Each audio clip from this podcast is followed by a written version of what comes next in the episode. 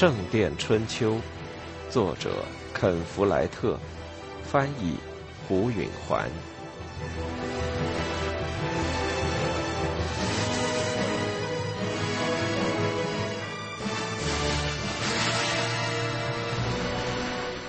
阿莲娜没想到会输给艾伦。作为一个十七岁的儿子的母亲，艾伦是很年轻的，但他至少还要比阿莲娜大十岁。这时，他俩站在终点线上，满头大汗，喘着气，互相微笑着。阿莲娜打量着艾伦的细长有力的褐色双腿和紧绷绷的身材。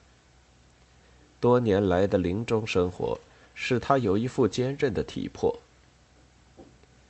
杰克过来祝贺母亲取得了胜利，阿莲娜看得出来，他们俩母子情深。他们外貌完全不同，艾伦皮肤浅黑，长着金褐色的深陷的眼睛，而杰克则是红头发、蓝眼睛。阿莲娜想，他大概像他父亲。从来没听说过杰克的父亲，也就是艾伦的第一个丈夫的情况。也许他们为他感到羞耻。阿莲娜瞧着母子俩在一起，心想：杰克会让艾伦想起她失去的丈夫。可能正是因为这个，他才这么喜爱他。或许这儿子事实上是他曾经钟情的那个男人所留给他的一切。身体上的相像，在这方面可以有非同一般的力量。阿莲娜的弟弟理查有时候会以他的某个表情或姿势让他想起他们的父亲。每逢这种时候，他就感到一阵温情的冲动，尽管这并没有妨碍他希望理查能够在性格上更像他父亲。他知道。他不该对理查不满意。他上了沙场，作战勇敢。他对他的要求也不过如此。但他近日来多有不满。他有财富和保障，有家宅和仆人，有精致的衣服和漂亮的珠宝，还有在镇上受人尊敬的地位。要是有人问他，他就会回答他是幸福的。然而，表象之下却有一股愤恨的潜流。他对他的工作从来不乏热情，但有些早晨他曾自怜过：他穿什么袍子和戴不戴首饰，到底有没有关系？没有谁在意他的外貌如何，他自己又何必精心呢？自相矛盾的是，他反倒变得对自己的身体愈发注意。他在散步时能感到自己的乳房在颤抖，他到河边妇女的河滩上去洗澡时会为自己长这么多毛而难堪。骑在马上，他会感到下体触到马鞍。说来很怪，似乎总有一个窥视者在试图看透他的衣服，盯着他的胴体，而这个窥视者就是他本人。他在侵犯自己的隐私。他躺在草地上喘着气，汗水从两乳间直淌到大腿间。他不耐烦地去考虑一个更紧迫的问题。今年他没有卖掉所有的羊毛，这不怪他。大多数羊毛商都剩下了没卖出去的羊毛，菲利普副院长也在其中。菲利普对此十分平静，但阿莲娜却焦虑不安。他拿这些羊毛怎么办呢？他当然可以存放到下一年，但明年要是再卖不出去呢？他不知道生羊毛多久就会变质，他有一种感觉，羊毛会发干变脆，难以纺织的。如果事情进一步恶化，他将无法支持理查。当骑士是很费钱的，他那匹价值二十磅银便士的战马，在林肯战役之后变得易受惊吓。现在眼看着就不能用了，很快就要另买一批。阿莲娜倒是支付得起，但在她的收入上会造成一个漏洞。她要依赖他，这使他发窘。对一个骑士来说，这样靠人是不常见的。他曾经巴望通过夺得战利品来支撑自己，但后来他所在的一边失利了。如果要他重新得到伯爵才艺，阿莲娜就要继续把生意做兴隆。他做过最可怕的噩梦，梦里他丢掉了所有的钱，姐弟俩又一贫如洗，任凭奸诈的教士、好色的贵族和杀人成性的强盗宰割，结果他们给关进了又脏又臭的地牢，就是他们最后见到父亲锁在墙上等死的那地方。与他的噩梦相对，他还做过一个幸福的梦。梦中，他和理查一起住在他们的老家伯爵城堡里。理查像他们的父亲一般统治英明，阿莲娜也像帮助父亲那样帮助他，接待重要的客人，表现出慷慨好客，在高高的餐桌旁坐在他的左侧。可是最近，连那个梦都让他高兴不起来。他摇摇头，甩掉这种忧郁的心情，重新考虑羊毛的事情。解决这个问题的最简单办法是什么也不做。他可以把剩余的羊毛存到明年，到时候要是再卖不掉，他认赔就是了。他承受得起这一损失。然而这里边潜藏着未来的危险，可能明年又出现这种情况，也许还是走下坡的开始。于是他还是得考虑别的出路。他已经试过向王桥的一个织匠出售羊毛，但那人所需要的羊毛已经足够了。他看着比赛之后从疲乏中恢复过来的王桥妇女，忽然想到，他们大多会用生羊毛织布。这种工作虽然烦人，但很简单。自从亚当和夏娃的时代，农民们就一直这么做了。羊毛要清洗、梳理，再纺成毛线，把线织成布，然后把松松的织物加以粘结或漂土，使之收缩和加厚，成为可以用来做衣服的材料。镇上的妇女大概愿意为一天一便士的工钱做这种活，不过这种工作能持续多久？织成的布能卖什么价呢？他要用少量的羊毛把这种想法试一下，之后如果没问题，他就在漫长的冬天晚上雇上一伙人做一做。他坐起身来，为自己的这个新主意而激动。艾伦紧靠着他躺着，杰克坐在艾伦的另一侧。他和阿莲娜的目光相遇，淡淡的一笑，就看别处去了，似乎被他发现他在注意他而有点发窘。他是个有趣的男孩，满脑子念头。阿莲娜还记得他是个怪模怪样的小男孩，不知道婴儿是怎么有的。但他住到王桥来的时候，他几乎没有注意他。如今他看上去大不相同，完全成了一个新人。他就像是从不知什么地方蹦了出来，如同在一块光亮亮的土地上。昨天还什么都没有。今天一早却钻出了一朵鲜花。他已经不再那么怪模怪样了，这倒令人吃惊。他想，事实上，他那带着开心浅笑的样子，可能会让姑娘认为他特别漂亮。他笑起来确实很甜。他本人对他的模样倒不怎么注意，但对他那惊人的想象力却深感兴趣。他已经发现，他不仅能从头到尾背诵好几首叙事诗，有些诗有好几千、好几千行长，而且能够边背边编。他始终弄不清哪些是他记得的，哪些是他现编的。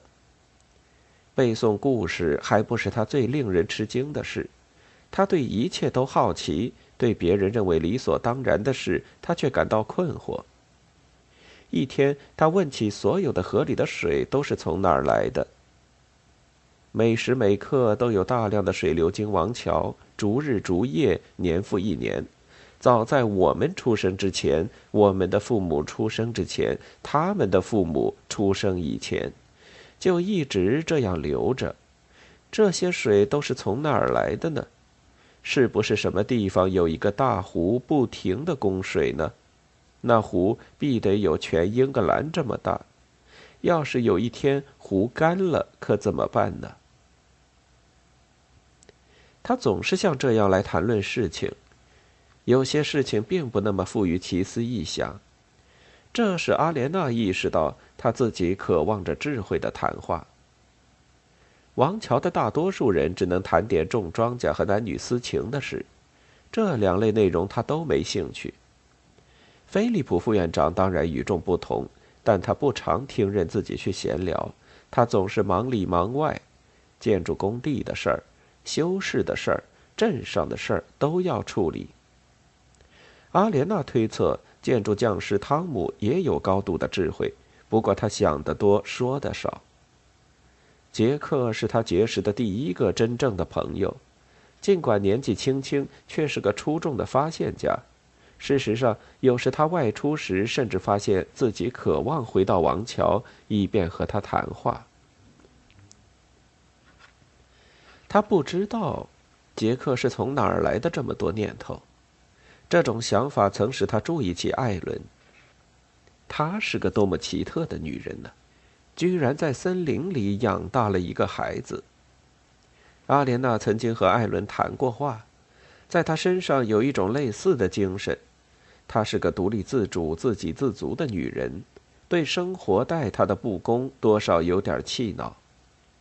这时，阿莲娜在一时冲动之下说：“艾伦，你从哪儿学会的那些故事？”“从杰克的父亲那儿。”艾伦不假思索地说。跟着他脸上掠过一种警觉的神情，阿莲娜明白他不该再多问了。他又想起一件事：“你会织布吗？”“当然。”艾伦说，“人人不是都会吗？”“你愿意织些东西挣钱吗？”“也许呗。”“你脑子里在想些什么？”阿莲娜解释了一番。艾伦当然不缺钱，但那是汤姆挣的。阿莲娜猜测，艾伦可能愿意自己也挣一点。他猜的果然不错。好，我愿意试试看。艾伦说。这时，艾伦的继子阿尔弗雷德走了过来。阿尔弗雷德像他父亲一样，身材十分高大。他的面孔的大部分都让毛茸茸的胡子遮住了，只有细长的眼睛露出来，让人觉得他很狡猾。他会读书写字，还会做加法，尽管如此，仍然相当愚蠢。不过，他也发迹了，有自己的一帮建筑工、学徒和壮工。阿莲娜观察到，大个子哪怕智力不成，也常常获得掌权的位置。作为领工，阿尔弗雷德当然还有一个优势，他永远不愁他那帮人会没活干，因为他父亲是王桥大教堂的建筑匠师。他坐在他身边的草地上，他的两只大脚上穿着一双笨重的皮靴，上面蒙着一层石粉灰。他很少和他讲话。他们应该有很多共同的东西的，因为他们是王桥富裕阶层中仅有的年轻人。这个阶层的人家住在最靠近修道院墙的住宅里。但阿尔弗雷德总让人感到乏味。过了一会儿，他说话了：“这儿就要有一座石头教堂了。”他没头没脑地说。显然，从这句话的上下文中可以想出余下的内容。阿莲娜想了一会儿，然后说：“你说的是教区教堂吗？”“不错。”那口气似乎在说：“这是明摆着的。”教区教堂现在派上了大用场，因为修士们用着的大教堂的地下室狭窄而不通风，但王桥的人口已经猛增了。不过，教区教堂是座年久的木头建筑。上面是草顶，下面是泥地。你说的对，阿莲娜说：“我们应该有一座石头教堂。”阿尔弗雷德用期待的目光看着他，他不明白，他想听他说什么呢？艾伦大概习惯了他话中的哄骗意味，就说：“你在想什么，阿尔弗雷德？教堂到底是怎么盖起来的呢？”他问。“我的意思是，我们如果想有一座石头教堂，该做些什么呢？”艾伦耸耸肩，不清楚。阿莲娜皱起眉毛。“你可以成立一个教区工会。”他提议，教区工会是个群众协会，参加人不时聚餐，在他们当中凑钱，通常用来给他们的地方教堂买蜡烛，或者资助邻里中的孤儿寡母。小村子从来没有工会，但王桥已经不再是小村子了。那又干什么呢？阿尔弗雷德说：“工会会交出钱盖新教堂。”阿莲娜说：“那样的话，我们就来发起一个工会。”阿尔弗雷德说。阿莲娜不知道自己是不是看错了他，他从来没让他觉得他多么虔信宗教，但他居然想在这儿凑钱建座新教堂。也许他内心城府很深呢。接着他才悟出来，阿尔弗雷德是王桥唯一的建筑匠。因此，他一定能得到建筑教堂的工作。他可能不聪明，但够精明的。然而，他仍然喜欢他的主意。王桥正在形成一座城镇，镇上通常都有不止一座教堂。如果除了大教堂，另有一座教堂，城镇就不会完全处于修道院的控制之下。此刻，菲利普是这儿不容置疑的东家和主人。他是个心肠慈悲的独裁者，不过他能预见到一个适应镇上的商人需要而有另外教堂的时候。阿尔弗雷德说：“你愿意向别人解释一下工会的事吗？”阿莲娜已经从比赛后的喘息中恢复过来。她不愿意把谈话的伙伴从艾伦和杰克换成阿尔弗雷德，但他对他的主意很热心。再说，拒绝了他也有点粗暴。我很乐意，他说着，就起身和他走了。太阳要落下去了，修士们点燃了篝火，为大家端来传统的姜汁酒。杰克想问他母亲一个问题。此时只剩下了他们母子二人，他却有点紧张。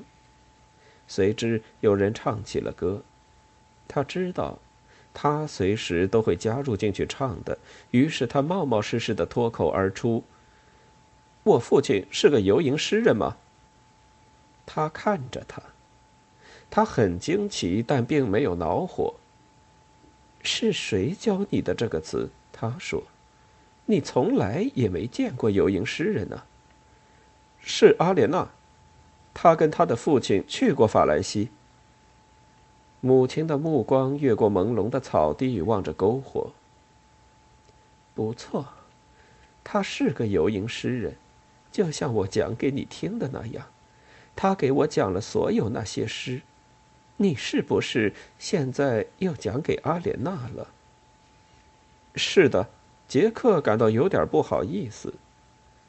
你真心爱他是吗？很明显吧。他深情的笑了。我想只有我才察觉得出来。他比你大多了，五岁。不过你会得到他，你就像你父亲，只要他愿意，他就能得到任何女人。杰克谈起阿莲娜有点尴尬。但听到父亲的事很激动，急切的想再多听点儿。但让他不高兴的是，汤姆这时走了过来，和他们坐在一起。他立刻开门见山的说开了：“我一直在和菲利普副院长谈杰克呢。”他说，他的语调很轻松，但杰克体会到了内在的紧张，看出麻烦来了。菲利普说：“这孩子应该受教育。”不出所料，母亲的反应是气愤。他受过教育，他说他会读写英文和法文，他懂得数目字，他能背诵整本的诗。啊，别误会我，汤姆坚定地说。菲利普没说杰克无知，恰恰相反，他说的是杰克这么聪明，理应受更多的教育。杰克一点没有因为这番夸奖的话而高兴，他和母亲一样对教会的人抱怀疑态度，这里边肯定有个什么诡计。更多，艾伦轻蔑地说：“那修士还想要他学什么？我来告诉你。”神学、拉丁文、修辞学、形而上学，狗屎！不要急着否定嘛，汤姆温和地说。如果杰克接受了菲利普的提议去上学，呃，学会写秘书那样的一手又快又好的字，研究拉丁文和神学，以及你叫做狗屎的那些其他课程，他可以成为一位伯爵或是主教的文书，最后成为既有钱又有权的人。并非所有的贵族都生在贵族之家，不是有这么个说法吗？艾伦的眼睛危险的眯了起来。你说，如果杰克接受了菲利普的提议，菲利普的提议到底是什么？具体点说。嗯，杰克先当见习修士，除非等我死了。艾伦叫着，一下子跳起来。该死的教会休想弄走我的儿子！那些背信忘义、满嘴谎言的教士们弄走了他父亲，但休想弄走他，不然我会先给菲利普的肚子捅上一刀。我以所有神灵的名义发誓。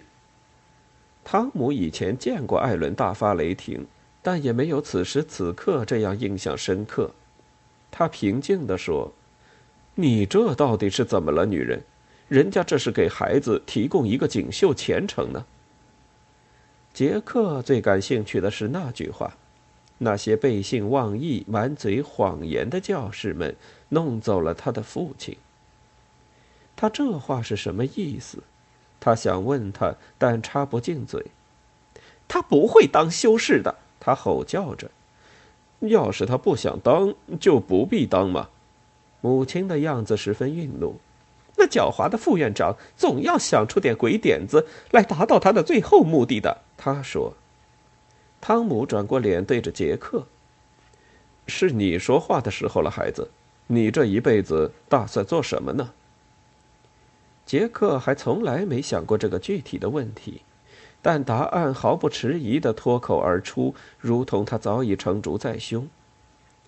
我想当一名建筑匠师，像你一样。他说：“我要修建全世界从没见过的最漂亮的大教堂。”太阳的红色边缘落到地平线以下，夜幕降临了。到了仲夏夜最后一项仪式的时候了，漂浮的心愿。杰克已经拿好了一截蜡烛头和一片木片，他看着艾伦和汤姆，他俩迷惑地盯着他。他对自己的未来确定无疑的想法出乎他们的意料。是啊，这也难怪。连他自己也没想到呢。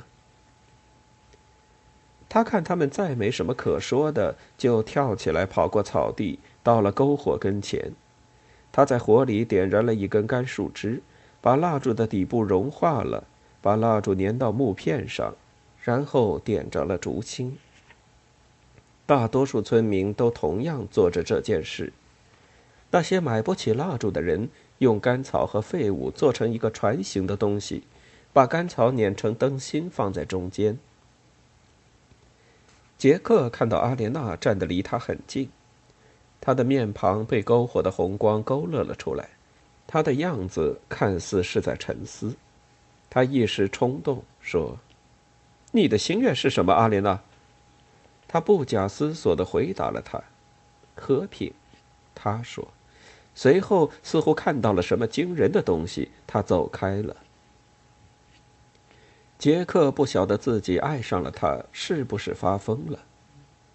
他是很喜欢他的，他们已经成了朋友，但赤裸裸的躺在一起，互相亲吻着火辣辣的皮肤，这样一个念头，离他的心是这么近，而离阿莲娜的心又是那么远。大家都准备好之后，便都跪在沙边，或躺在浅水里，他们举着闪光的灯，纷纷许着心愿。杰克紧闭上双眼，幻想着看见阿莲娜躺在一张床上，双乳高耸，顶起被单。他向她伸出双臂说：“和我亲热吧，夫君。”随后，他们都小心地把他们的灯飘到海里。如果灯沉了，或是吹熄了，就意味着你的心愿永远不能实现。杰克一放开他的船灯，那小玩意儿就飘开了，木片底座看不见了，只能看见火焰闪烁。他目不转睛地看了一会儿，后来灯便混进数万个跳动的光亮之中。在水面上起伏着，这些闪亮的星愿向下游飘去，直到绕过河湾，消失在视野里。